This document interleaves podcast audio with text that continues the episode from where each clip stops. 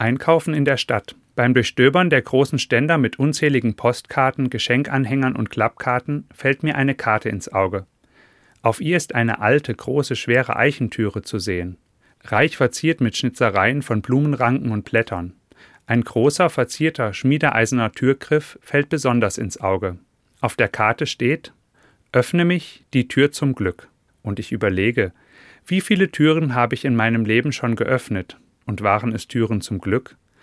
Mir fallen die Türen wichtiger Gebäude auf meinem Lebensweg ein, die Türen des Kindergartens und der Grundschule, des Gymnasiums und die großen Türen der Universität.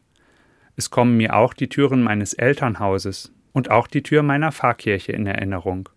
Wie oft bin ich durch sie alle hindurchgegangen. Viele positive Erinnerungen und Erlebnisse werden in mir lebendig. Waren es die Türen zum Glück?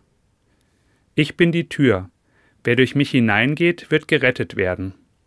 Dieses Wort aus dem Johannesevangelium kommt mir in den Sinn. Für mich bedeutet das, dass Jesus mit seinem Lebensbeispiel, mit seinen Worten und Taten wie eine Tür ist, durch die ich gehen kann.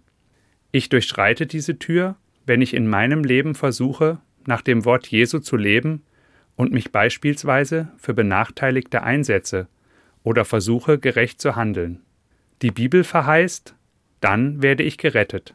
Oder mit Worten unserer Tage ausgedrückt, dann kann ich glücklich leben. Dieses Sinnbild, Jesus ist die Tür zum Glück, auch spürbar und erfahrbar werden zu lassen, dazu laden ganz besonders Pforten ein. Das Durchschreiten dieser Türen und Pforten macht mir deutlich und erfahrbar, Jesus ist es, der mich immer wieder ruft. Öffne mich, die Tür zum Glück.